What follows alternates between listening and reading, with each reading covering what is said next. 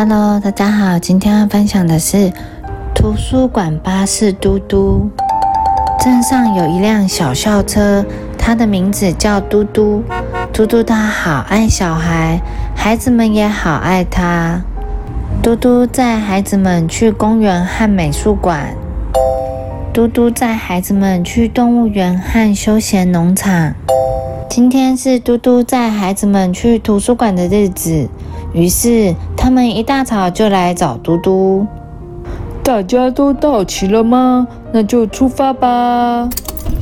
嘟嘟开始愉快的前进，不管是宽的、窄的、直的，还是弯弯曲曲的路，嘟嘟和孩子们一路上都好快乐。爸爸，嘟嘟发出兴奋的声音，精神饱满的向前进。爬坡的时候，嘟嘟有时候会喘不过气来，孩子们总是鼓励嘟嘟说：“嘟嘟加油，加油！”嘟嘟终于开到图书馆了。孩子们走进图书馆后，嘟嘟就得独自待在外面。孩子们阅读图书画的时候，嘟嘟总是静静的在等待他们。虽然嘟嘟被太阳晒得很痛很痛，他还是默默的忍耐，等待孩子们。孩子们终于从图书馆出来了，他们看起来非常满足，也许是读了许多书的缘故。嘟嘟有点累了，但他还是努力向镇上前进。可是，就在嘟嘟开上高架道路的时候，不知道发生了什么事，嘟嘟突然喘不过气来，然后就不能动了。嘟嘟说：“我怎么了？我没有办法控制自己，我动不了了。”嘟嘟真的不能动了。那些在嘟嘟后面的车不停地按喇叭：“让开，让开！那辆车为什么不动啊？”可是嘟嘟完全没有办法移动，他必须被拖车拖回去。大家把嘟嘟送进汽车医院。孩子们非常关心嘟嘟，他们到汽车医院看嘟嘟。嘟嘟睡得好熟好熟。修车叔叔向他们的父母解释嘟嘟的情况：嘟嘟太老了，再也不能动了，恐怕你们得把它报废。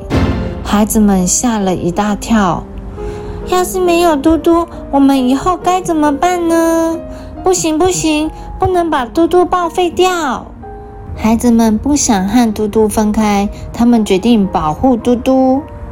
拜托，不要把嘟嘟报废，我们要永远和嘟嘟在一起。孩子们爬到嘟嘟身上，怎么也不肯下来。这下子换他们的父母吓了一大跳。哎呀，孩子们那么舍不得嘟嘟，我们该怎么办呢？嗯，该怎么处理这件事？我们不能只是把那辆没有用的巴士留在那里。孩子们在巴士里坐了好久好久，觉得越来越无聊。有些人开始拿出自己的图画书看了起来，其他人也纷纷加入。他们有的躺着，有的趴着，看得津津有味。他们还会大声朗读给别人听。就在那时候，有个家长开心地说：“有了，我有个好主意！什么好主意？快告诉我们呢！”就是我们把嘟嘟改装成图书馆，全部都是图画书的图书馆。